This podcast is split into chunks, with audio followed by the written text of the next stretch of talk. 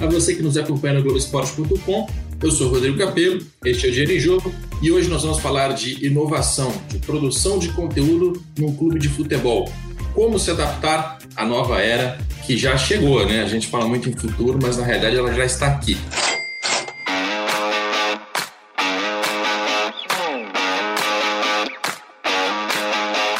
Para esta conversa, tenho dois convidados: Bruno Maia, ex-vice-presidente de marketing do Vasco, é, jornalista, cantor de, de, banda de rock. O que mais que eu posso te, te, apresentar aqui, Bruno? Não, a principal coisa é sócio da 14, minha agência tem há 12 anos já, uma agência de conteúdo no Rio de Janeiro.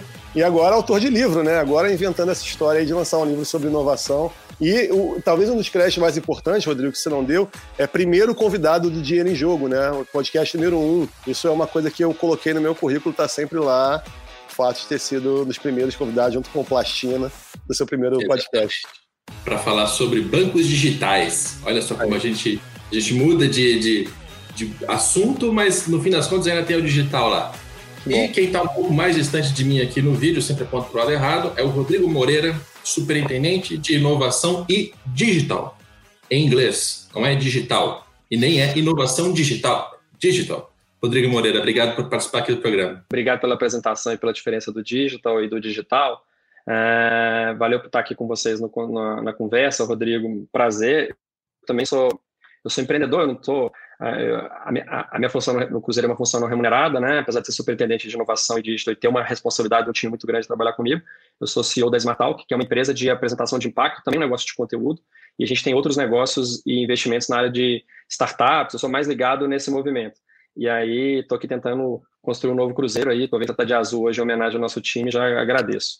Além da sua experiência na área, o, qual é a sua missão hoje no Cruzeiro? Né? Porque esse cargo, superintendente de inovação e digital, não tinha na, na administração anterior do Wagner Pires de Sá, e parece que é uma novidade agora do, da, do presidente Sérgio Rodrigues. Qual é o teu objetivo, o seu contexto, uh, o que, que você está fazendo pelo Cruzeiro nesse, nessa função?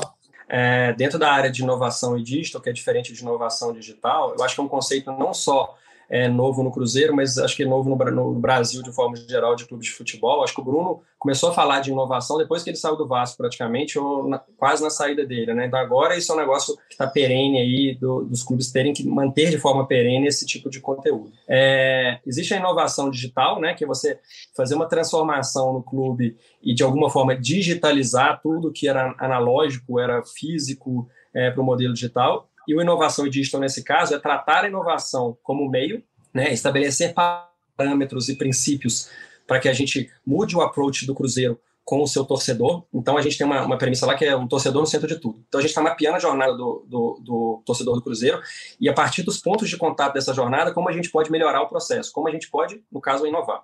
E o digital é, é, é pensar num modelo de futebol muito próximo do que eu acredito, do que eu, do esporte que eu gosto muito, que é basquete, né? É do modelo da NBA a gente quer criar novas receitas e levar novos conteúdos é, para o nosso torcedor. Esse ano a gente teve no All-Star Games, o Sérgio até fala muito disso, eu levei o Sérgio lá para conhecer a estrutura, e ele perguntou para o CEO da NBA é, como é que eles vendiam jogo de basquete. Aí o cara falou, mas nosso negócio não é basquete, nosso negócio é conteúdo. E aí ele voltou, a gente voltou com isso muito na cabeça, né? Menos de 1% dos fãs da NBA, em algum momento da vida, vão conseguir consumir o principal produto, é, da NBA, que é jogos de basquete em quadras norte-americanas. Eu sei disso porque eu faço a apresentação do CEO, então foi uma construção que a gente fez é, lá na minha outra empresa, na Smart Talk. E aí a gente, a gente trouxe isso para o Cruzeiro, né? Em momentos de pandemia, uh, não tem futebol, não tem exposição de marca, como é que a gente consegue vender patrocínio? O Cruzeiro vendeu patrocínio em todas as semanas da, da gestão do Sérgio. A gente fechou a quarta semana na, na, no na mês passado, primeiro mês, uh, a gente fechou um patrocínio novo todas as semanas, vendendo conteúdo. Muito bem, feitas as apresentações, como é que a gente está empacotando esse programa que, na verdade, poderia tratar de mídia, de OTT, de streaming, de um monte de coisas, né? Mas como é que a gente está tentando direcionar essa conversa? Imagina que você está num clube de futebol, como o Bruno Maia esteve no Vasco há pouco tempo, como o Rodrigo hoje está no Cruzeiro. Como é que você se relaciona com o seu torcedor a partir da produção de conteúdo? Né? E, e aí o, o Bruno, no, no, livro dele, tem uma série de, de exemplos diferentes e como o Rodrigo Moreira acabou de falar sobre basquete, vamos começar pelo The Last Dance, que acho que é um, um caso bem interessante, né? É, Para quem ainda não assistiu, eu ainda não terminei, mas já assisti acho que sete episódios de, de dez. é uma, uma série da Netflix sobre a última temporada ali do Michael Jordan do Chicago Bulls e ali, é, na verdade, viram uma, um documentário sobre a vida do Michael Jordan, também das principais figuras do, do, do Chicago Bulls. E é um seriado surpreendentemente bom, porque ele não é apenas positivo, né? não, é, não é uma, só uma historinha assim de sucesso, nossa, deu tudo muito certo. Não, você vê ali problemas de cada personagem envolvido, inclusive do Michael Jordan. Você tem uma riqueza de, de, de imagens e de relatos que é absurda, assim. Imagens de, de 20 anos atrás, é, absolutamente de bastidores, difíceis de conseguir, aquilo tudo ficou guardado durante muito tempo, enfim,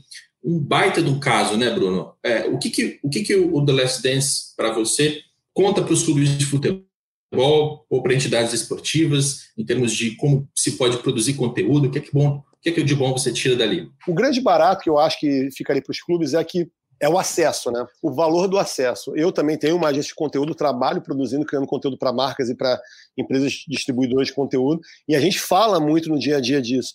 O acesso vale muito hoje em dia para a característica de público consumidor que se tem hoje. É, os clubes têm o acesso porque eles são, eles são a história. Né? A minha visão é de que a gente tem que começar a trabalhar no clube rompendo um pouco com a, com a certa celeuma que existe, especialmente nos departamentos de futebol, e mais ainda nos departamentos de futebol comandados por pessoas de, de, de, gerações antigas, de que aquilo ali é um lugar à parte, é um mundo à parte, que ali ninguém entra. Isso não pode existir. Aquilo ali é o que o torcedor consome.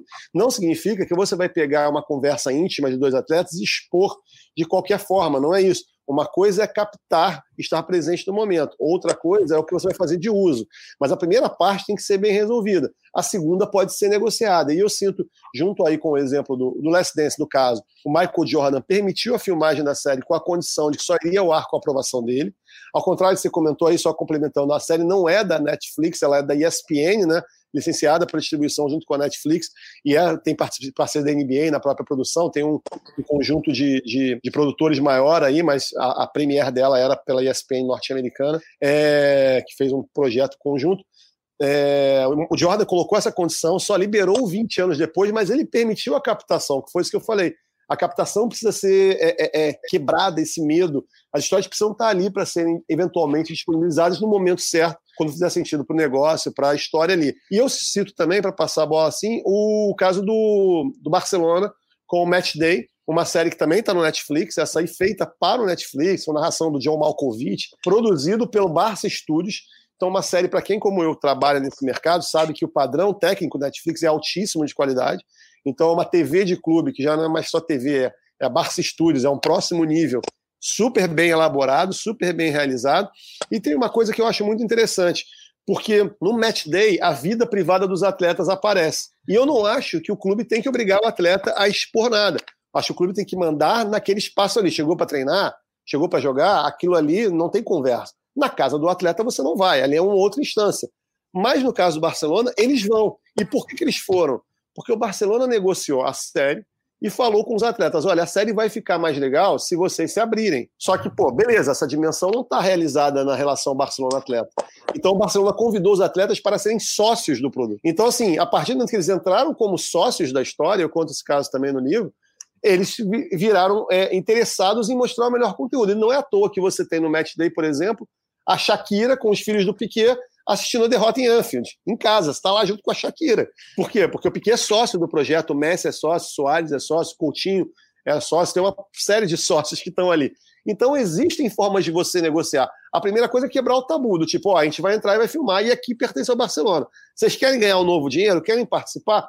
Novas formas de negociação existem, desde que elas tenham em vista que o acesso à história é o que o torcedor quer consumir. É por isso que ele quer pagar.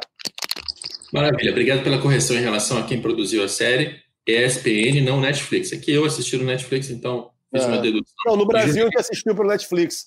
Né? A ESPN americana produziu, exibia no domingo à noite lá, e na segunda-feira o Netflix transmitia para o mundo todo.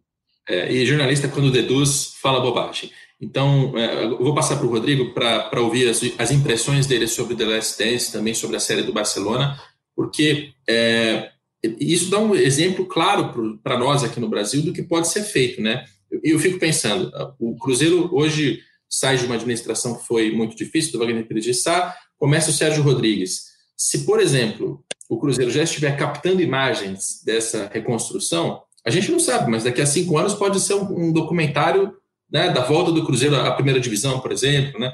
É, agora, tudo isso requer um, um, planejamento, uma criatividade, uma organização muito prévia, né, que é, é acho que uma, uma outra uh, lição que o, que o The Last Dance deixa para o mercado.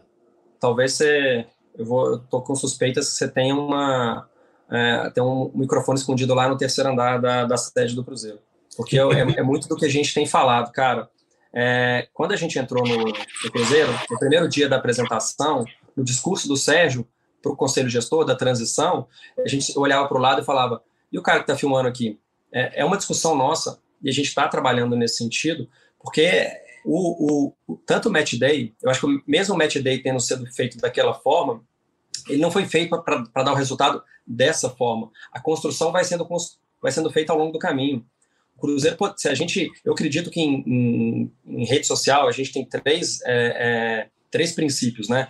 Documentar, distribuir e produzir, né? Então, quando você documenta, nem sempre você vai usar tudo que você documentou. Mas se você documenta, você tem conteúdo para ser distribuído depois. Então, isso é essencial. A segunda coisa é distribuir esse conteúdo. Então, é, para cada rede, para cada interação que o torcedor tem com o clube, ele tem um formato de se comunicar. Então, o Rodrigo Capello do Twitter é bem diferente do Rodrigo Capello do YouTube, e é bem diferente do Rodrigo Capello da. Né, quando eu falo YouTube, sou mais da Globo.com. O Rodrigo Capello da Globo.com ele é diferente do Rodrigo Capello do Instagram.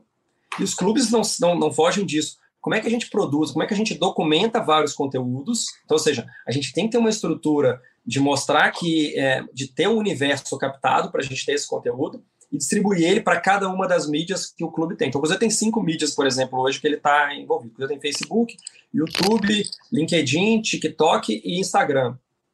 A gente, cada, cada, cada usuário, né, cada é, é, é, é torcedor do Cruzeiro ou quem tiver ou cada pessoa dessa audiência, ela está naquela rede para assistir um determinado tipo de conteúdo. O cara que está no Twitter não quer ver vídeo, pô. O cara quer é uma rede de informação.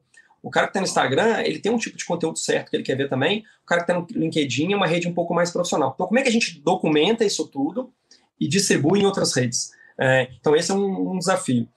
No caso do, do, do, The Last Dance, eu tive agora na, é, em Chicago, né? Então, a gente, eu tive em Chicago, eu torço para o Bulls, a gente acompanhou muito de perto isso acontecer. É, foi logo depois que a gente teve no All-Star Game em fevereiro que foi lançado o, o The Last Dance. Então, eu acompanhei de uma maneira mais próxima, assim, por ser torcedor, por acompanhar a história. Mas olha que legal, foi uma série feita há 20 anos atrás e esse conteúdo foi usado só agora. Se os clubes entenderem que o maior ativo que eles têm é a produção de conteúdo, a gente vai romper o paradigma que a gente tinha alguns anos atrás. E eu já, eu já prestei serviço na minha empresa para o Cruzeiro há 10 anos atrás. E nessa época era assim: eu fazia uma revista para o Cruzeiro. O pessoal falava: Ó, oh, no futebol é, você não pode ter contato. Ninguém conversa com futebol. Futebol é, é, é travado o diretor de futebol ele não pode te atender, o técnico ninguém pode falar com ele. Agora no Cruzeiro a gente desenvolve, o, o, o técnico Cruzeiro participa de reunião de planejamento de conteúdo. Ele, ele, é ator dessa, de, de, de, é dessa construção, dessa narrativa. Então, se esses caras não participarem, é, não adianta também aqui do nosso lado do marketing, da comunicação, do dígito, da inovação, eu ficar mandando pílulas e falando, a partir de agora vocês vão ter que gravar isso, eu vou ter que fazer isso. E, e o que a gente tem percebido na mudança é que, é, pelo menos assim, a gente tem um mês só de gestão, né? quando você colocou o torcedor no centro de tudo, quando você começou a desenvolver novas narrativas, envolvendo o, o, os personagens do Cruzeiro, é, e eu incluo nessa questão dos personagens o próprio presidente do Cruzeiro. A gente não tinha o um conteúdo para a imprensa. Eu dava informação para o Rodrigo Capello, o Rodrigo Capello lá publicava na Globo.com. Muitas vezes o Rodrigo falava até mal da gente. Então o que, que a gente fez? A gente criou um canal de comunicação próximo, próximo do torcedor que ele possa interação direta. Pô, por que, que a gente não faz uma live? Uma ideia boba primeira live que a gente fez do Sérgio, é, a gente fez. É, eu ficava com cartolina atrás do celular que estava filmando, falando assim, temas do momento, o que, que, ele tinha que falar agora. Essa última live a gente teve ponto eletrônico e, e teleprompter para auxiliar. Então é uma evolução. E, e, e eu acho que, é, sem voltar ao assunto da inovação, falando só de conteúdo, se o negócio de futebol não virar um negócio de conteúdo, ele vai morrer. Ele vai morrer porque outros clubes estão fazendo isso. Então, é, eu não estou falando que o negócio de futebol vai morrer, mas os clubes que não apostarem nesse formato, eles vão morrer, porque o Barcelona já dá aula disso. É, a gente tem visto que os clubes que só enfocam, é, eles só trabalham de forma fática no dia a dia do clube, tipo, hoje o jogador treinou, melhor, melhores momentos do treino, é, hoje, hoje teve o jogo, melhores momentos do jogo, esse tipo de conteúdo a imprensa já faz. Então ele não gera, ele não gera interesse, sabe? Do nosso torcedor. Então o torcedor, o torcedor poderia pagar mais se a gente gerasse conteúdo ultra relevante para ele. Fazer projetos como do, do Match Day, do Sutherland ou do, ou do The Last Dance é, vão, ser, vão ser essenciais nesse novo formato de conteúdo. A gente no Cruzeiro, obviamente que eu não vou adiantar todas as estratégias, mas eu digo, né, você está com um microfone lá no terceiro andar, ouvindo tudo que a gente fala. É basicamente nesse sentido também, Rodrigo. Vai contratar 14 para produzir algumas coisas Cruzeiro, a gente vai conversar disso depois. Estou brincando. Me chama Mas, depois aqui, vamos fazer. Vamos falar, isso é bom. A gente fez, depois que eu saí do, do, do Vasco, já produziu uma série sobre a, a, associação em massa do Vasco no final do ano passado, quando eu estava fora. Mas eu queria só frisar ali uma coisa que o Rodrigo falou, que eu acho que é a produção de conteúdo constante, né? Ela, ela não é mais uma variável, não é um momento especial, como eu fiz quando o Vasco associou o clube, tem que tratar isso sem saber no que vai dar. A partir do momento que ele tem tudo aquilo, ele pode criar dezenas de produtos recombinando aquilo. Então a principal questão é: está filmando para quê? Não, estou filmando porque estou filmando. Para que eu não sei. Não necessariamente eu sei. Eventualmente você sabe. Mas a documentação, como o Rodrigo falou é, é, é, perfeitamente, ela tem que acontecer como uma via de negócio. E a outra coisa que eu ia falar é que o Rodrigo foi meio generoso ao, ao dizer que, que ah, é, é, o esporte vai acabar. Depois desse corrigiu falou: não, alguns clubes vão acabar. Não, o esporte pode sim perder muito da relevância, porque o que a gente vê é surgir outras formas de interação com o consumidor, que ele não tem. A criança que nasce, minha filha passou aqui agora, não tem obrigação de gostar de futebol. Ela está lá jogando o joguinho eletrônico dela, já no iPad com 5 anos. Né? Se o Fortnite tiver uma, uma narrativa, o League of Legends, um outro jogo tiver, ela vai se interessar. O tempo que ela estiver vendo o jogo, ela vai estar jogando outras coisas mais interessantes que tem a ver com isso, com conteúdo, com conteúdo com narrativa e tal. Se o futebol como um todo deixar só na mão do Barcelona, o produto como um todo perde, perde valor ali na frente. Se o basquete fizer o last dance e o futebol não tiver o seu, mas, isso mas perde eu, entendo, eu entendo quando ele refaz a frase, porque dizer assim, o futebol não, vai acabar se não fizer, óbvio que não vai acabar o futebol. Sim, a questão sim, é que quem, quem não se adaptar, tem, você tem uma concorrência que é entre clubes dentro de uma própria modalidade e uma concorrência com outros esportes, com outras maneiras de entretenimento. Né? Se, se, o cinema for muito maior, se adaptar melhor, tiver mais público, você vai tomar o tempo de uma outra pessoa, né, de, que deixa de acompanhar o futebol para acompanhar aquilo. Então eu entendo quando é, ele refere. É, não, eu entendo também. Só brincando não, porque eu acho que o esporte pode falar, perder relevância.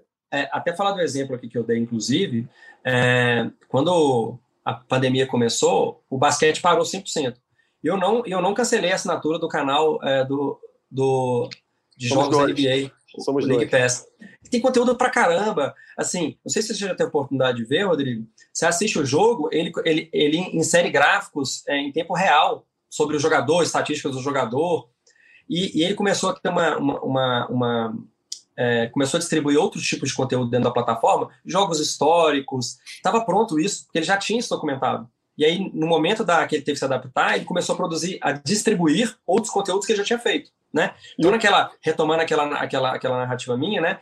Documentar, que hoje ninguém faz, distribuir, que é bem relevante no momento certo, você escolher a, a, a, fonte certa, e produzir. Produzir é o que o Barcelona fez, o Barcelona produziu. O, o, o Chicago Bulls, ele documentou, e depois ele produziu e distribuiu bem. Documentar, documentar acho que é um começo muito bom, né? Porque é como, assim, antiga, a gente tem aqui no, um, um, diretor famoso brasileiro chamado Glauber Rocha, que é o de uma, uma câmera na mão e uma ideia na cabeça. O que a gente está é. dizendo aqui é uma câmera na mão, você não precisa nem ter a ideia na cabeça pronta para aquele momento. Grava, grava, porque você pode usar aquilo no YouTube, no Instagram, no Twitter, alguma coisa de rede social é, que vai te exigir isso agora, ou você pode guardar por 20 anos para fazer depois uma baita de uma série, um documentário contando a história daquele momento. Mas o primeiro passo, acho que realmente é documentar.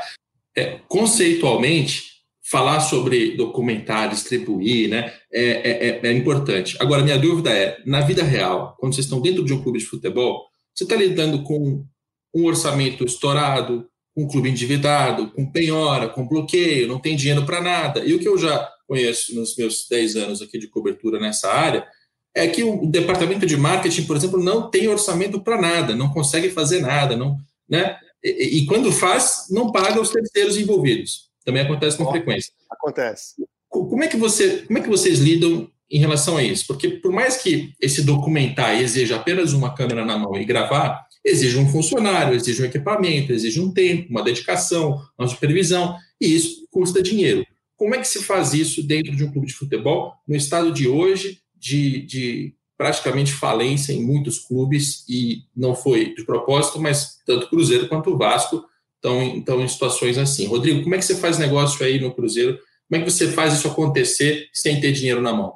Bom, a primeira coisa, o Bruno, quando ele falou que das primeiras coisas que ele fez quando assumiu o Vasco foi dar um pulo no Cruzeiro. Eu acho que ele pôde ver que o Cruzeiro montou uma base sólida de estrutura no passado. Né? O Bruno foi no andar lá no terceiro, onde é o andar do marketing. Devia ter aqui umas 40 pessoas naquela época trabalhando, é uma estrutura bem grande, o Cruzeiro tem uma estrutura bem considerável.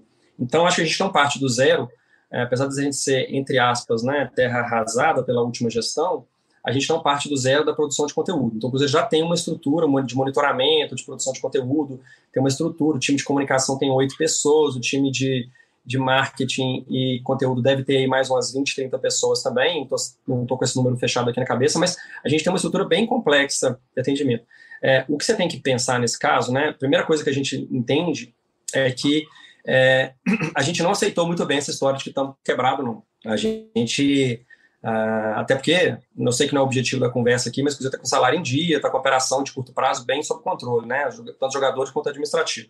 Mas a gente tem uma marca muito forte. Então, a primeira coisa que a gente tem que fazer é entender como é que essa marca que o Cruzeiro tem forte pode atrair bons parceiros para fazer investimento. Então, uma das coisas que eu falei aqui no começo foi que nessas quatro semanas de gestão, a gente praticamente fechou, praticamente não, mais do que fechou um patrocinador por semana. E nesse sentido, o que, que a gente construiu junto com a gestão? Se a gente não tiver uma construção que todo mundo participe, não dá para o departamento de marketing também ser um núcleo isolado. Né? Então, o, o nosso superintendente de marketing, que também é vice-presidente do Cruzeiro, que é o Edinho, o Edinho Pote, ele, ele desenhou junto com o Sérgio e junto com a diretoria financeira que a gente cria um budget para a área, um rebate de todo projeto que é vendido no clube, 5% desse projeto é reinvestido na nossa própria área. Então, hoje a gente tem uma verba razoável. A gente está apertado de fluxo de caixa, mas a gente já tem verba para trabalhar. Então, como que a gente fez isso? A gente já tinha uma estrutura que a gente herdou, a gente melhorou essa estrutura trazendo pessoas é, muito boas para essa estrutura. Então, assim, é, nesse mês a gente trouxe quatro pessoas novas para cuidar dessa área específica. A gente trouxe uma gerente de brand experience, que é a Luísa, trabalhava na Audi em São Paulo. A gente trouxe o Thales, que era CMO de uma startup, para cuidar de coordenação do dígito. A gente trouxe o André, que já foi head de, de, de, de comunicação corporativa na Fiat, para atuar também na, na, área de marketing digital. Então, a gente, primeira coisa, a gente reforçou essa estrutura. É, estamos com dificuldade, mas a gente está com. A gente trouxe boas pessoas. Em segundo lugar, é entender o poder da marca para fazer boas relações. Então, quando eu, quando eu falei que ia fazer a live do presidente, no mesmo dia apareceu duas, três empresas querendo fazer esse projeto com a gente na parceria e poder explorar benefício comercial no futuro. E aí a gente conseguiu. De acordo com uma, de acordo com uma fonte minha aqui, você, você chegou a uma solução é, criativa e diferente ali em relação a esse modelo de produção de conteúdo com terceirizado, com programadores. É, eu queria que você, você contasse um pouco mais disso para a gente, porque geralmente quando se trata de clube de futebol, as coisas andam quando entra um terceiro que assume parte do custo, mas que também vai ficar com grande parte da receita ou com, até com os direitos daquilo envolvido. Como já é que você. É, já dando um pitaco aí, Rodrigo, só para o que eu tinha falado com, com o Capelo, é, era com a produção de conteúdo, mas também naquela ideia que a gente chegou a conversar ah, tá. umas atrás, do hub de, dos hubs de inovação. É, que eu, eu no eu Vasco comecei um modelo de hub de inovação por um caminho, e você tem uma outra concepção para o Cruzeiro que também é bem interessante. Eu contei um pouquinho é, disso. É, o Bruno vai explicar a parte do Vasco em seguida, mas o Rodrigo começa agora. É, rapidinho, então. É, primeiro que a gente é, nos clubes sempre funcionou isso. O clube traz um parceiro, o cara assume tudo, o clube fica um pedaço da receita. Eu passo a entender, a partir de agora, que isso é core do nosso clube. Então a gente não vai fazer mais esse tipo de modelo. É, eu entendo que conteúdo, comunicação, marketing é, é, é core do Cruzeiro. O Cruzeiro é um, é um, é, uma, é um clube de futebol, mas é, sobretudo, um negócio de marketing. A gente tem 7 milhões de torcedores nas redes sociais. Eu não vou entregar esse conteúdo para alguém desenvolver para mim. Então a gente vai fazer isso como core. É, quando o, o, então a gente muda um pouco essa relação. Eu não estou trazendo terceiros para que esses terceiros a, a explorem o conteúdo. Nós vamos assumir o risco de fazer ele internamente e trazer terceiros para ajudar a vender, para ajudar a distribuir, mas a produção é, é, e explorar isso vai ser um, um, ativo do nosso departamento, da nossa área. Né? A segunda coisa, quando o, o Bruno fala sobre inovação, é um conceito um pouquinho diferente. A gente está criando um hub de inovação aberta. Né? O que é esse hub de inovação aberta? Vai chamar Blue Hub. A gente está, quando a gente mapeou a experiência do torcedor, a gente vai ter uma estrutura, a gente está montando uma estrutura lá na, lá, lá na nossa sede, que a gente vai atrair startups, né, empresas do ecossistema de inovação e empresas totalmente digitais já, e a gente vai levar para essas empresas dores que o Cruzeiro tem. Então, quais são os problemas que as startups têm hoje? Elas não têm cliente e elas precisam crescer e validar o modelo de negócio delas. Então, por exemplo, eu tenho um problema de distribuição de ingresso com meu sócio torcedor. Aí nós vamos abrir um, edita uma, uma, um edital, não sei como a gente vai fazer. A gente vai chamada, trazer né? startup. Oi? Uma chamada. É, a gente vai fazer uma chamada, desculpa, obrigado pela, por acertar a palavra pra, por mim. A gente vai fazer uma chamada, e essa chamada nós vamos encontrar boas startups que têm solução para essa dor do Cruzeiro. E aí, quando a gente encontrar essas empresas, a gente vai oferecer em troca. É, a gente vai oferecer em troca deles ajudarem a gente a resolver essa dor. A gente vai dar estrutura, a gente vai, a gente pode hospedá-los lá na nossa estrutura, a gente pode dar mentoria para eles. Hoje a nossa estrutura de superintendente de diretoria são todas pessoas de mercado.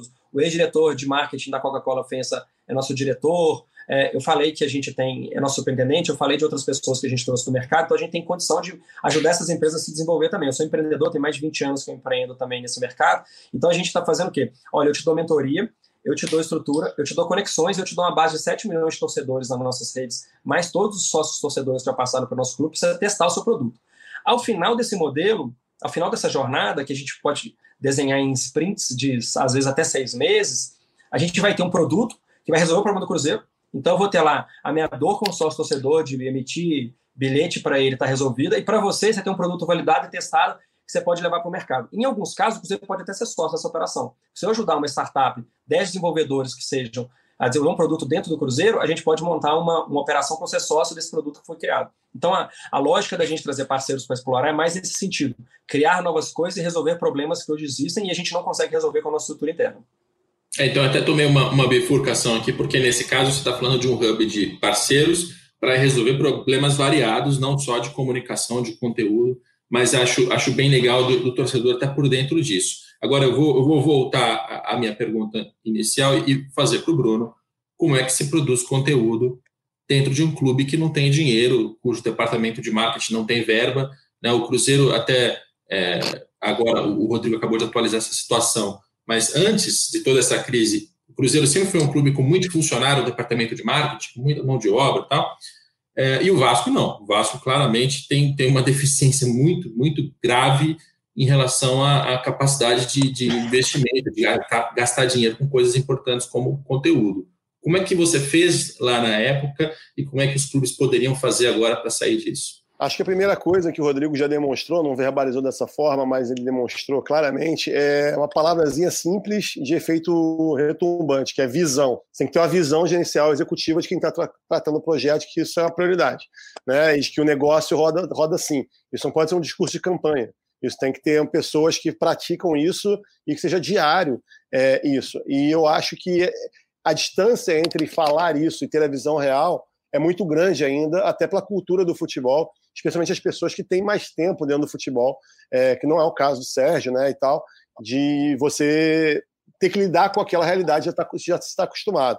Então, assim, por exemplo, o que o Rodrigo falou do modelo de rebate, eu apresentei para o Vasco no início de 2018, e a gente não conseguiu botar em prática, seja porque não foi comprada a ideia com a profundidade deveria, seja porque a dívida de curto prazo, ao contrário do que ele descreveu do Cruzeiro, era mais complexa, não permitia separar isso, seja porque algum, em alguns pontos a visão das outras pessoas além de mim não assinava embaixo dessa ideia de forma completa, e você vai lidando com os seres humanos e com as questões que existem ali. Então a visão executiva inicial, eu acho ela muito, muito importante, né? É e o Rodrigo falou disso bem. Sobre. E eu, eu, acaba que assim, mas vamos lá. Tem a questão da visão e tem a, a, prática disso. Na área do conteúdo, a tecnologia evoluiu muito nos últimos anos. É óbvio que para se fazer um estúdio estilo Barcelona ainda custa muito caro. Para fazer uma TV de clube não custa tão caro, tanto é que a gente vê a maior parte dos clubes com TVs legais, fazendo bons trabalhos. Isso já é uma realidade no caso do Vasco, com profissionais sensacionais, hercúleos, assim, sabe, que trabalham muito, que às vezes usam equipamento próprio, mas que conseguem, porque bem ou mal, foi facilitado, e a gente junta as pessoas ali por algum tipo de habilidade, interesse, momento de carreira e faz. Faz na raça, mas faz sobretudo pela abnegação de alguns profissionais que poderiam ganhar mais dinheiro do que conseguem ganhar no Vasco, poderiam receber mais dinheiro do que conseguem no Vasco, mas ainda assim permanecem ali. Aí são essas coisas que o futebol entrega e que uma empresa normal não. É a paixão, é um sentido para a atuação profissional de quem está ali, e isso não dá para explicar numa conversa. Isso é isso é posto, é a magia do futebol. Então é possível você avançar e organizar isso. E com uma estrutura como essa, se você tem visão, você consegue, por exemplo, envolver um treinador, como o Rodrigo descreveu, numa discussão de produção de conteúdo. Se você não tem visão, é diferente. Quando o Luxemburgo chegou para trabalhar, a realidade mudou. O Luxemburgo é um cara que gosta disso. É um cara que se interessa por isso. É um cara que pensa a própria imagem. Né? Ele quer discutir isso. Outros treinadores vêm com uma visão diferente. A escolha do treinador vai considerar que comunicação é core? Me parece que no caso do Cruzeiro vai. A promessa passa a ser essa. Você não vai contratar um treinador que não entenda isso. O cara vai, na hora de assinar o cheque, já vai saber disso. Na hora de contratar um jogador, ele vai saber que ele tem que dar entrevista. Né? Isso tudo muda em, outros, em, outro, em outro lugar muito anterior à câmera estar ligada. E é o que eu falo da, da visão. Acho que o caminho inicial é esse. E aí, para fazer o paralelo com o que ele falou de inovação, de hub de inovação, e deixar é, os dois assuntos complementares aqui.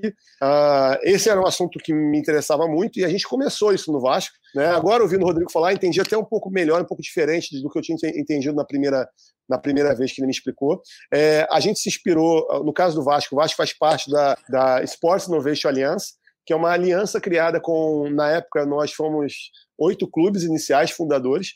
Né? Começou com Vasco e Real Sociedade, a gente trouxe o Feyenoord da Holanda, trouxe a, a Laú do Chile, trouxe Penharol, trouxe Atlético Medellín, trouxe o Legia Varsóvia da Polônia, enfim, alguns clubes é, é, é, é importantes do, do, do, futebol mundial se uniram no primeiro momento, porque a gente viu o movimento acontecendo em alguns clubes da Europa da criação dos hubs de inovação num modelo parecido, meio quase ali no que o Rodrigo falou, mas a gente copiou um pouquinho mais, que era assim, a gente, os clubes perceberam que existiam empresas querendo, eles eram procurados inicialmente por empresas, maiores clubes, Barcelona, Real Madrid e tal, é, Inter de Milão, procurados pelas empresas que queriam resolver o problema para eles e usá-los como canal para desenvolvimento e ganhar escala, e eles se abriam sem responsabilidade com aquilo, a empresa desenvolvia, e quando a empresa crescia, eles começaram a se ligar aí, cara, os caras estão ganhando dinheiro aqui dentro.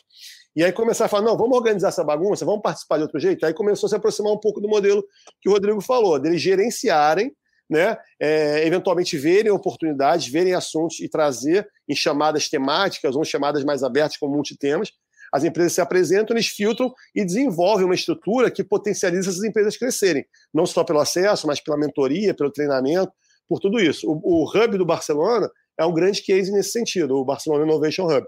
É, existem várias entidades esportivas no mundo, especialmente na Europa, que já têm os seus hubs de inovação, muitas vezes em parcerias com aceleradoras, com venture capital que quer participar disso. O clube não tem grana para botar, mesmo sendo um clube grande, não vai justificar aquela linha ali, né? mas faz uma associação com um, um capitalista, investidor, que cria essa estrutura e faz junto, e, e dividem os lucros daquilo.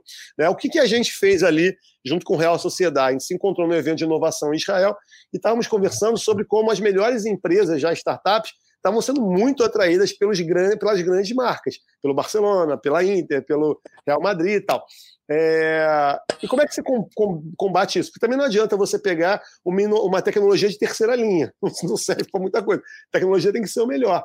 E a gente falou, cara, tudo bem, o Barcelona é muito grande, uma marca global. Agora, e se a gente juntar alguns clubes que não têm o nível do Barcelona, talvez seja o maior marca nos seus países, mas são times grandes, e fizer em torno deles uma estrutura de, de inovação, dividindo interesse, é, o, o, que dá mais assertividade para um, um, investidor e para um, uma startup, porque ele sabe, cara, tem cinco clubes precisando disso, em cinco territórios diferentes. Você oferece capilaridade, você não impõe a vontade só de um clube, porque você tem um comitê ali que filtra, não. Então, o Vasco quer falar de fun engagement, mas o Real Sociedade quer falar de biomedicina, sei lá, qualquer coisa assim e quatro clubes querem para a parte de medicina, cara, vai se fazer uma, uma prioridade porque tem mais gente querendo. Né? É, e a gente criou uma, uma, uma rede que hoje já está com 20 clubes ao redor do mundo, que esse ano deve ter, teria, né? não sei como é que vai ser agora com a Covid, a primeira chamada, já tem acontecido algumas reuniões entre os clubes em vários lugares, para chegar nisso e desenvolver junto. E a vantagem desse modelo é que a gente multiplica, eu uso a força de 18 clubes para atrair uma empresa para o Vasco. Né? O, o, o, Rodrigo tem uma força que talvez nenhum desses clubes tem, que é a história dele. Ele é um empreendedor com uma característica muito ligada à tecnologia, ligado a um polo de desenvolvimento, que é o, o Vale de São Pedro, lá de BH, onde tem muita gente São fazendo vale. coisa. São Pedro São Vale. Pedro então, vale. ele consegue, eu acho que a grande diferença que ele vai fazer lá é que ele não, eu acho que ele não vai ficar nisso que ele falou da chamada. Ele já vai pensar o que, que ele cria com empresas que já estão andando, que já têm força, que já têm produto, e que essas empresas, se vierem para o futebol, vão ficar maiores do que elas estão começando a ser. E eu acho que esse caminho que ele é capaz de conectar pela história dele é um baita caminho, porque pode fazer tudo isso acontecer mais rápido e mais efetivo, menos burocratizado que em outros desenhos de estrutura. Essa conexão com startups ela é importante, né, Rodrigo? O nosso ouvinte deve estar perdido aqui, né? Porque tem dois Rodrigos, Mas sempre que o Bruno Maia falou sobre o Rodrigo, era o Rodrigo Moreira do que o Rodrigo é, tinha é, mas é, essa, essa conexão que você tem com startups é muito valiosa né, nesse momento, né? Eu acho assim, só voltar, antes de falar da conexão de startup, é, a primeira coisa que eu fiz quando chegou no, chegou no Cruzeiro, a gente fez uma reunião geral e eu pedi, posso ver o contrato de todos os jogadores? Eu queria ver o que, que a gente tinha direito de imagem para poder usar, produzir conteúdo. Então, é, quando o Bruno falou do que se, se, blindar o departamento, a primeira coisa que a gente tem que fazer é entender até onde a gente pode ir. A gente viu que a gente pode ir muito longe. E o legal é que todo mundo comprou essa ideia. É, a segunda coisa, em relação ao ambiente de startups, aqui em BH a gente tem um cenário muito favorável, porque num raio de, 500, de um quilômetro, a gente tem as maiores, umas das maiores startups do Brasil estão aqui. Então, quando eu for lançar, por exemplo, um projeto que eu quero dar cashback para o meu para o meu torcedor. Ou seja, o cara me paga um sócio torcedor, eu devolvo dinheiro para ele. Para que eu vou desenvolver uma tecnologia para isso se a maior empresa de cashback do Brasil, a Melios, está aqui em BH, o CEO é do no... o Israel é do nosso do São Pedro Vale e é fácil de falar. Quando eu vou falar de etiquetagem, vender ingresso para o Cruzeiro, para jogos, ou então falar sobre experiência de eventos, quando a gente for desenvolver evento proprietário, é, para que, eu vou fazer venda disso se a Simpla está aqui em BH, o Rodrigo Cartacha é amigo nosso, está no hub do, tá, tá no movimento São Pedro Vale e, e tá super próximo de fazer, assim como é uma empresa do Brasil disso, uma das maiores do mundo, inclusive. E aí vai por aí, por aí vai. Quando eu vou fazer transmissão, por que eu não posso usar a Sambatec, que é, que é a, a, a maior empresa da América Latina de, de produção de conteúdo depois do YouTube, de, transmiss, de, de, de construir Netflix corporativos? Quando eu vou fazer lançamento de um produto, por que eu não posso usar a Hotmart? E por aí vai. A gente tem umas 10, 20 startups aqui em, em, em Minas Gerais Todas elas são líderes dos seus segmentos, todas elas são muito interessadas, pelo menos aqui no, no São Pedro Vale, em compartilhar, em construir um ecossistema melhor. Então, o Cruzeiro entra nesse, nesse ponto como sendo a ponta disso. O Cruzeiro entra com experiência, entra com 7 milhões de torcedores em redes sociais para a pessoa testar, com a base de clientes muito grandes, que são todas as pessoas que já fizeram sócio torcedor no Cruzeiro e os sócios torcedores atuais. Então, para esses caras, o que eles precisam é isso, é base para escalar o produto deles. Então, a gente já conectou em algumas, em algumas situações é, nessas empresas que eu já citei aqui.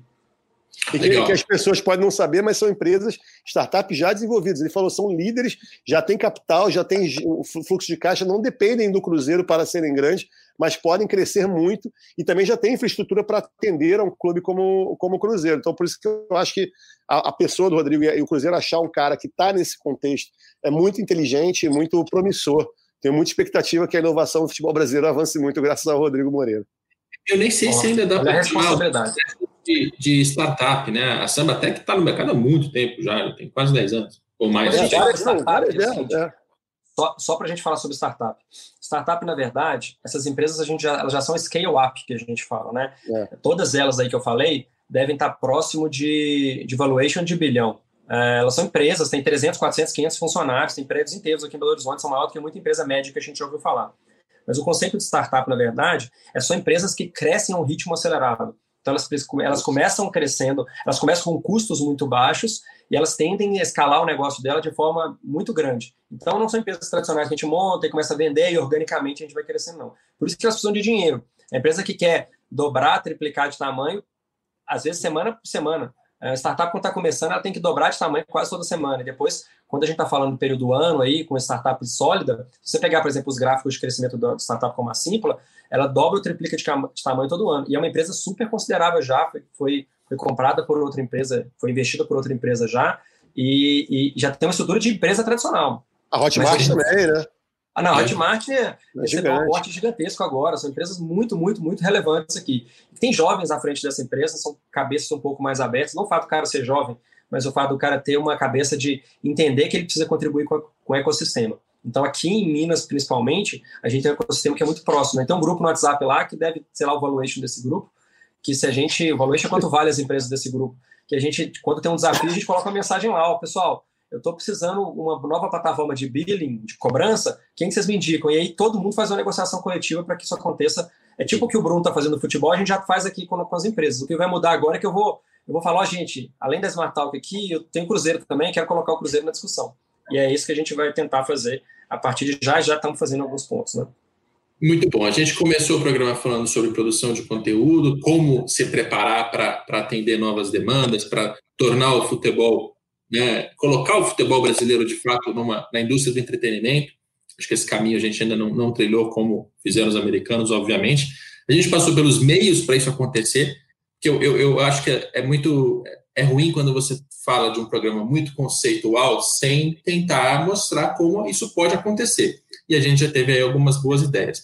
Agora eu quero voltar para algo que talvez esteja ainda antes do planejamento e que é uma parte importante do, do livro do, do Bruno sobre dados de torcedores, né? Porque tanto para falar de, de, inovação quanto para falar de é, produção de conteúdo, para você direcionar melhor, você precisa conhecer o seu torcedor. Precisa saber quem é, onde mora, é, o gênero, a idade, mas não só essa, essa, esse retrato que não é tão raro, mas também quais são os hábitos de consumo dele, o que ele gosta de fazer, o que ele gosta de assistir, quanto tempo ele gasta. É, e isso, isso acaba afetando nas duas, das, nas duas pontas, né? tanto para planejar qualquer coisa, ter os dados é fundamental, quanto para medir o resultado, depois os dados também são fundamentais.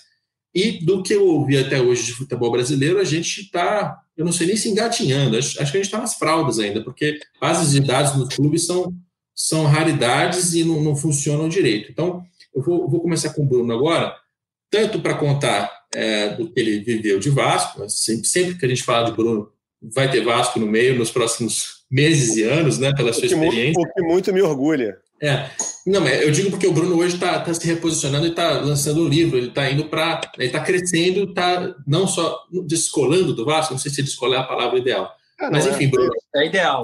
Ele está tá criando uma identidade pelo que ele já construiu na carreira dele, que está indo muito bem, né? O, o, Bruno foi minha inspiração. Primeira pessoa que eu liguei quando eu entrei no Cruzeiro, eu mandei uma mensagem, Bruno, caindo uma confusão aqui, preciso de sua ajuda. A gente fez uma reunião para ele me passar toda a experiência dele à, à frente do Vasco aí para a gente tentar implementar. Então, um cara que, que merece o destaque que ele está tendo.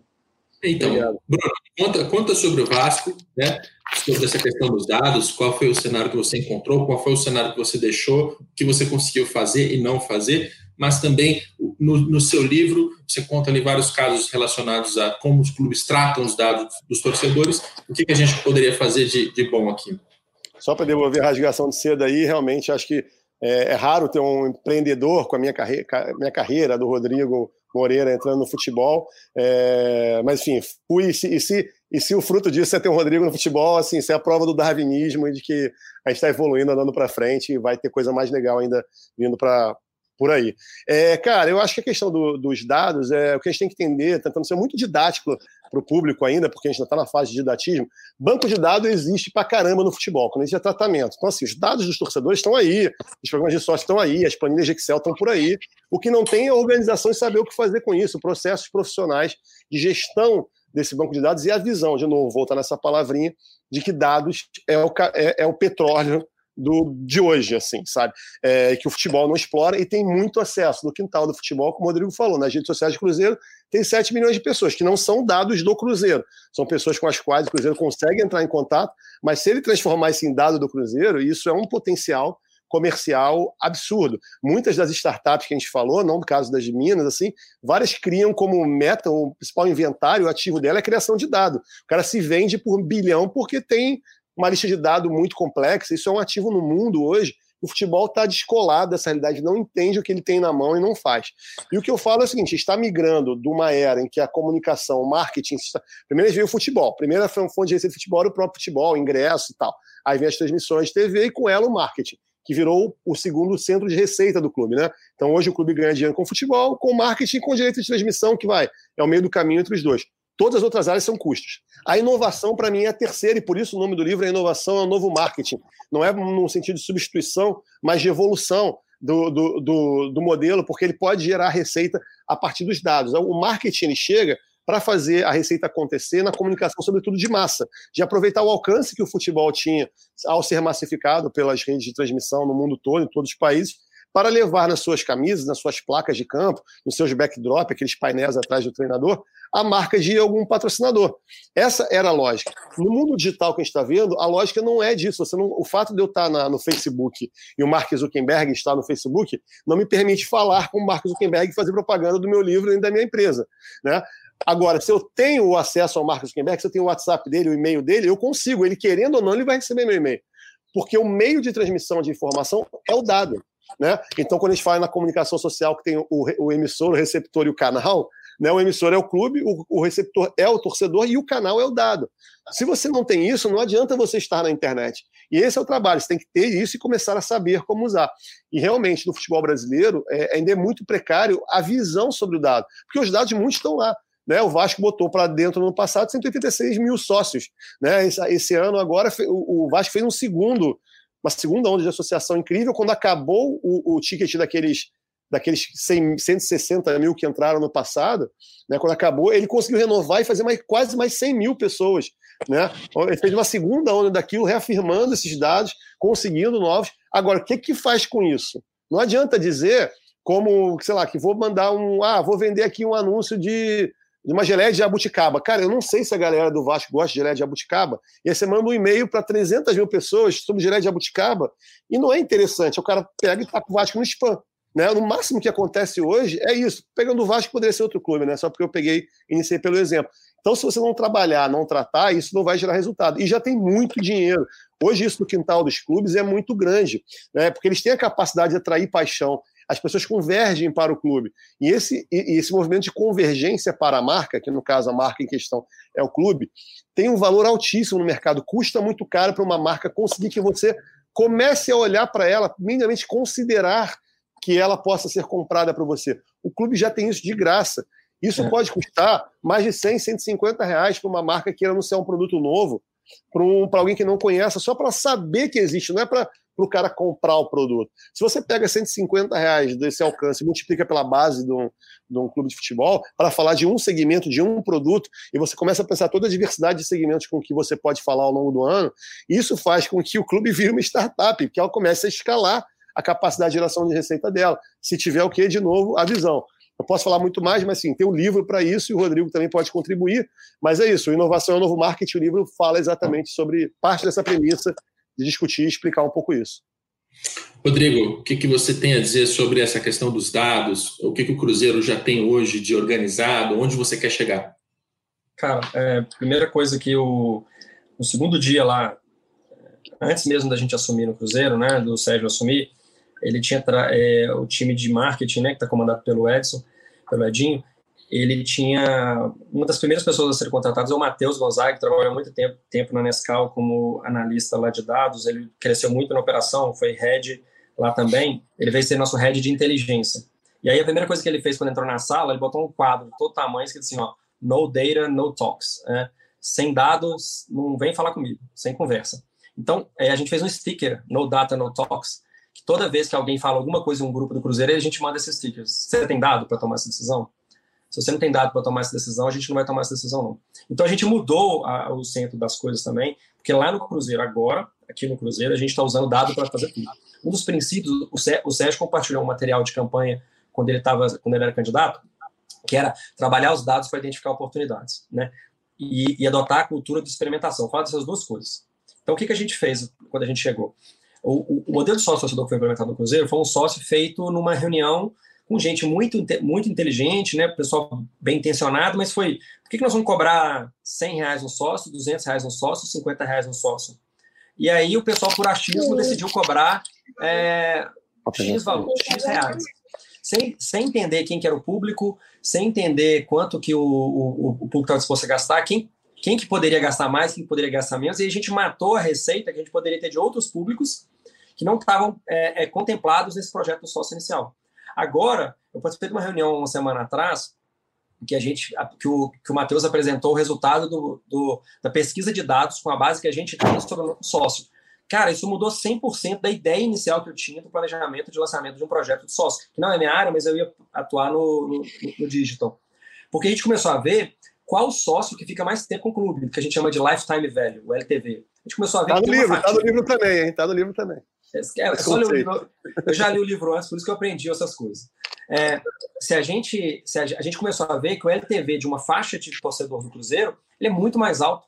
E a gente viu que esse cara é o que menos reclama. E esse cara poderia pagar mais. E esse cara tá pagando pouco. Vocês citaram o, o Lifetime Value, a, a sigla tá no livro, mas quem não, quem não leu o livro não tem como entender. Explica pra gente.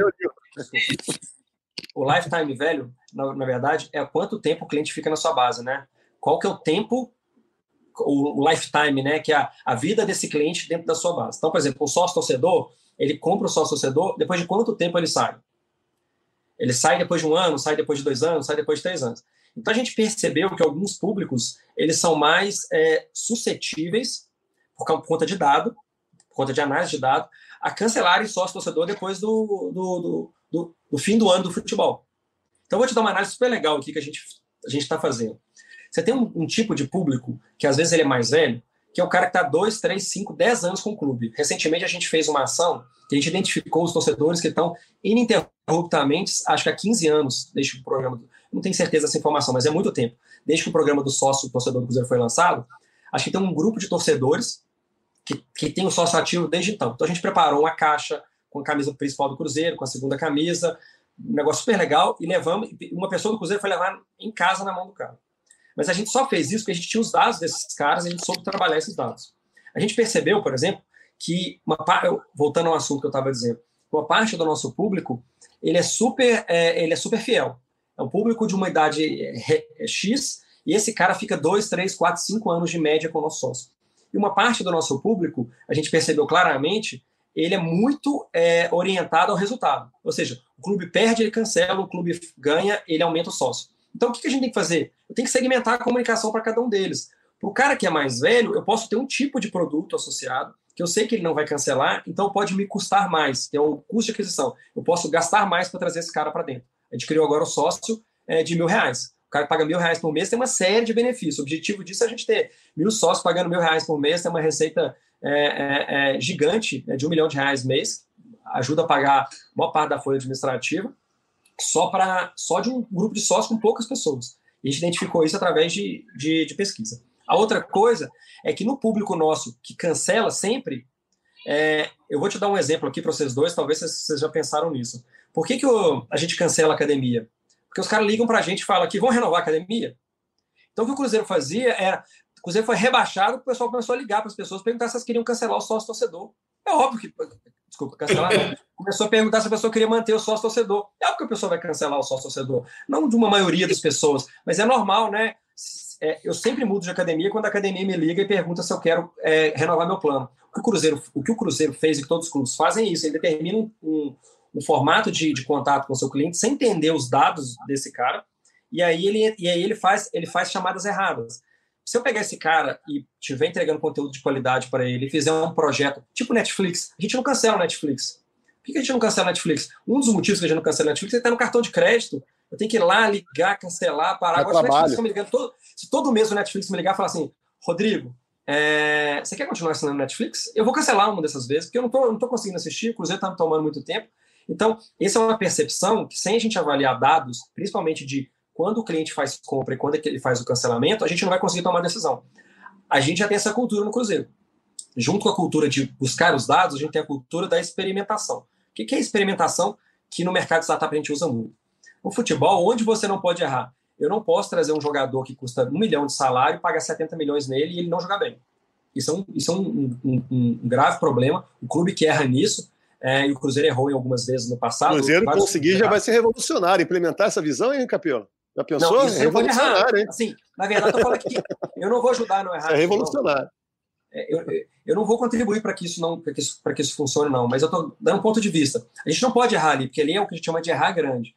Mas, por exemplo, a live que eu, a primeira live que eu fiz do presidente, se ela desse mil pessoas, o pessoal falasse que ela, que ela, que ela era ruim, tranquilo. Eu errei pequeno, errei barato, na próxima eu posso mudar. Então a gente criou uma cultura de experimentação que a gente vai cometer. A, a, a minha meta é de 40 é, tentativas, eu erro 38. Juro, é meta. Eu, te, eu vou errar pequeno em 38 vezes e vou acertar grande em duas. O projeto da Live foi um grande acerto. A gente está indo para 200 mil pessoas assistindo cada um desses conteúdos. A gente começou com 2 mil pessoas online, 500 esperando para assistir a live. Aí, o que, que a gente. Então, assim, se tiver muita informação, se você criar uma cultura de experimentação para validar o que a gente chama de teste AB, teste AB é. Eu vou mandar um e-mail para vocês vendendo um sócio torcedor. Aí para o Bruno eu mando um e-mail e para o Rodrigo Capelo eu mando outro e-mail. E aí eu vejo qual o comportamento de vocês dois. Talvez o Rodrigo Capelo eu coloque no, no, no título do e-mail o seguinte: venha ser sócio do Cruzeiro. E para o Bruno eu coloque ganhe uma camisa do Cruzeiro ao final do contrato. E eu vejo quem, quem, quem que se conectou mais com a mensagem.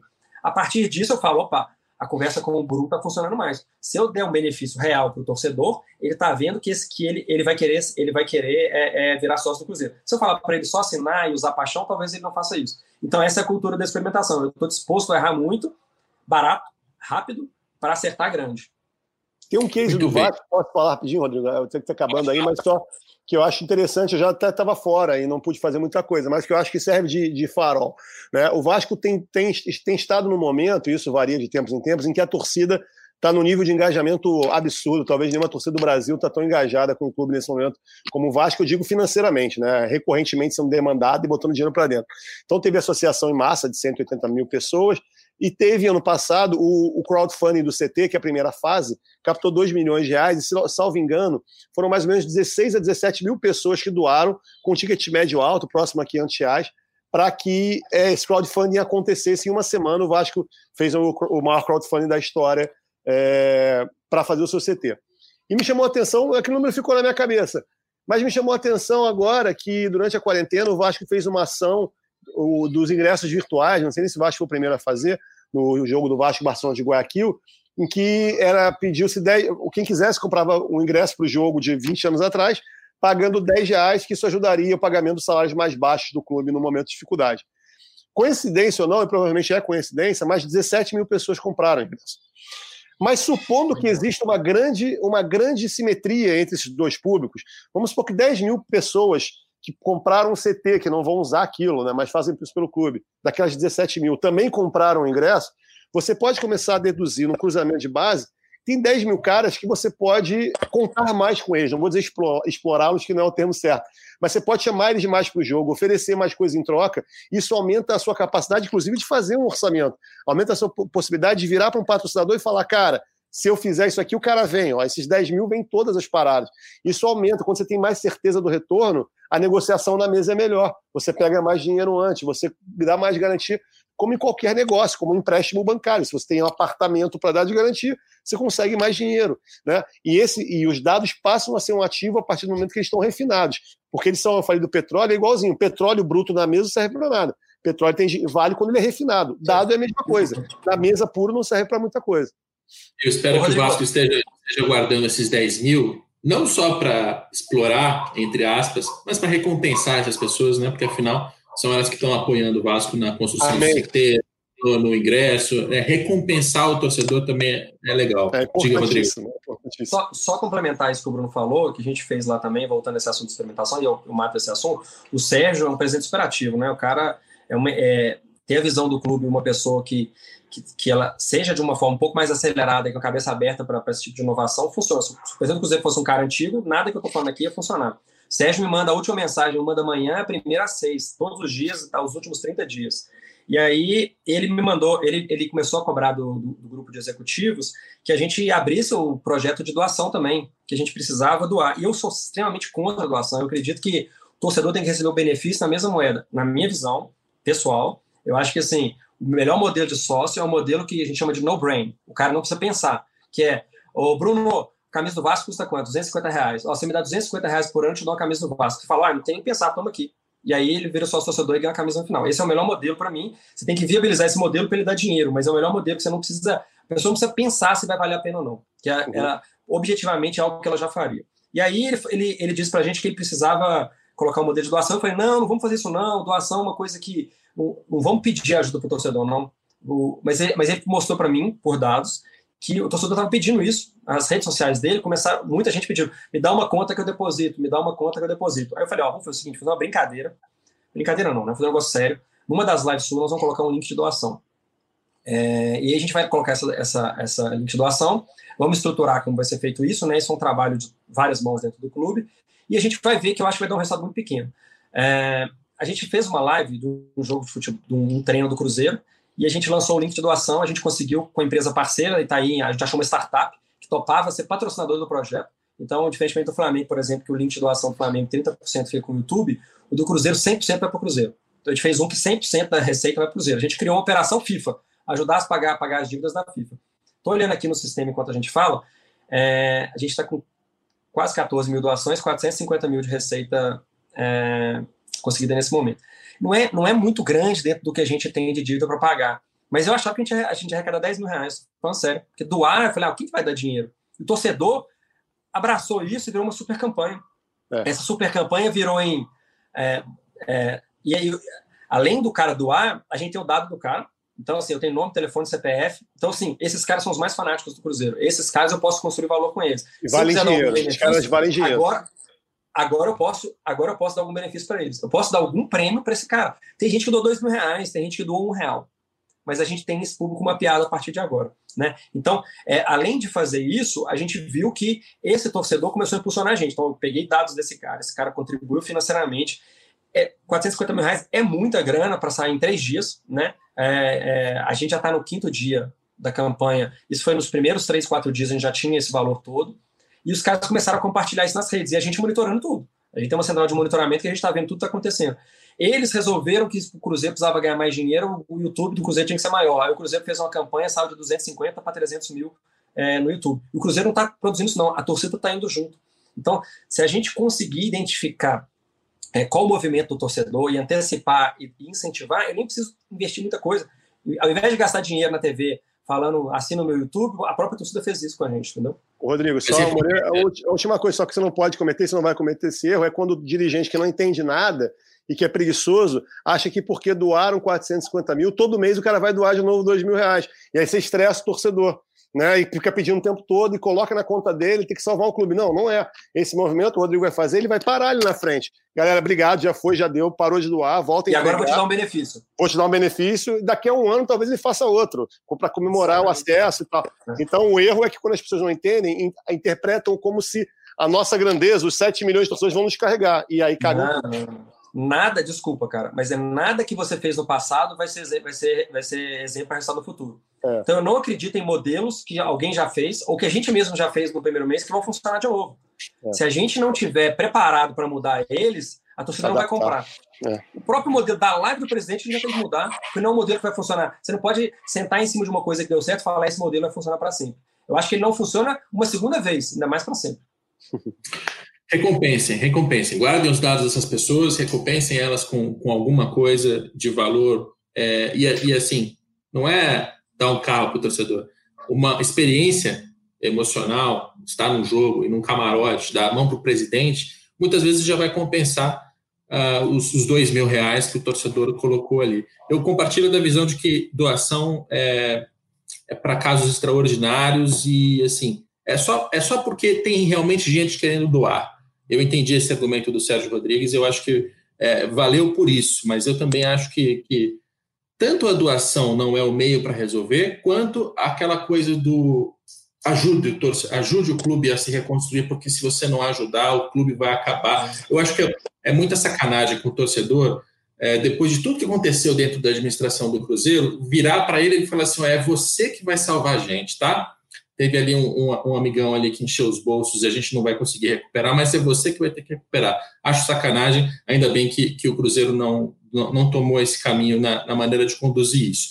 Rodrigo Moreira, superintendente de inovação e digital do Cruzeiro, que bom que é falar com alguém competente, que sabe do que está falando, que trabalha no Cruzeiro. Eu queria pontuar isso, obrigado pela sua participação e desejo que dê tudo muito certo aí nessa, nessa reconstrução. Cara, muito, eu que agradeço a oportunidade de a gente falar, né? Acho que a gente fala pouco e tenta trabalhar mais. Eu até então não tinha falado para ninguém.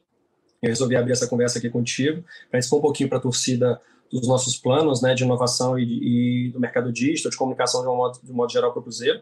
Eu tenho plena fé que essa administração, e sem é, falar muito das pessoas, mas o, o momento que o Cruzeiro está do centenário, que a torcida está junto, que a, os, os, dirigentes estão é, envolvidos, muitos desses dirigentes são não remunerados, são voluntários, né, deixando de dar tempo aos seus negócios para dar tempo para o clube, estão lá super envolvidos, e acho que é um momento que o Cruzeiro vive é, do ponto de vista de história ruim, porque a gente não está na Série A, mas eu acho que do ponto de vista de oportunidade gigantesco, né? Se não tivesse acontecido isso, se a gente for olhar pela parte do copo meio cheio, o Cruzeiro não tivesse caído, a gente não tinha feito a mudança que a gente fez na gestão e a gente não teria construído um Cruzeiro de uma maneira muito diferente como a gente está construindo agora, né? Então, obrigado pelo espaço aí e a gente está... Vocês vão ouvir muitas notícias nossas.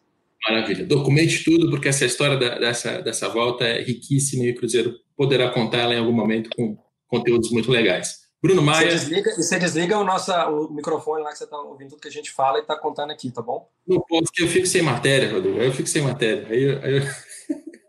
Bruno Maia, obrigado pela sua participação. O seu livro é o Inovação, é o Novo Marketing, esse é o título, certo? Onde é que certo. o torcedor consegue ler este livro, Bruno? Você fala muito do livro, mas não dá, não dá o caminho das pedras. Não, não dou sim. www.brunomaia.cc CC é, é um livro independente e é um livro independente porque o assunto é tão quente se entrasse uma negociação de editora, provavelmente ele sairia publicado já com afastamento de tempo, que eu preferi bancá-lo. E por isso é, é, a, ele não chegou nas, nas lojas.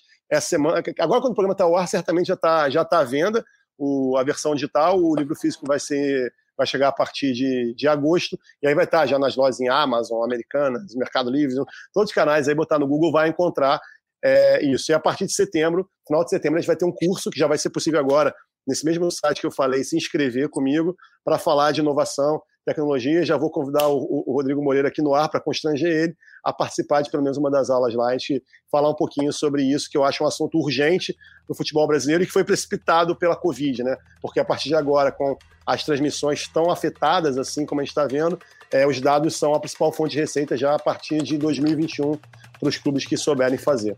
Obrigado, Rodrigo, Muito mais uma vez pelo convite, tá? Esse programa está sendo publicado na segunda-feira, dia 13, e na terça-feira, dia 14, faz aniversário do Bruno Maia. Eu não sei se isso dá sorte, se dá azar, mas feliz aniversário pro, até agora, tá me dando, até agora tá me dando sorte e o livro vai estar no ar também até dia 14, então tudo certo. Parabéns, Bruno. Obrigado, Rodrigo.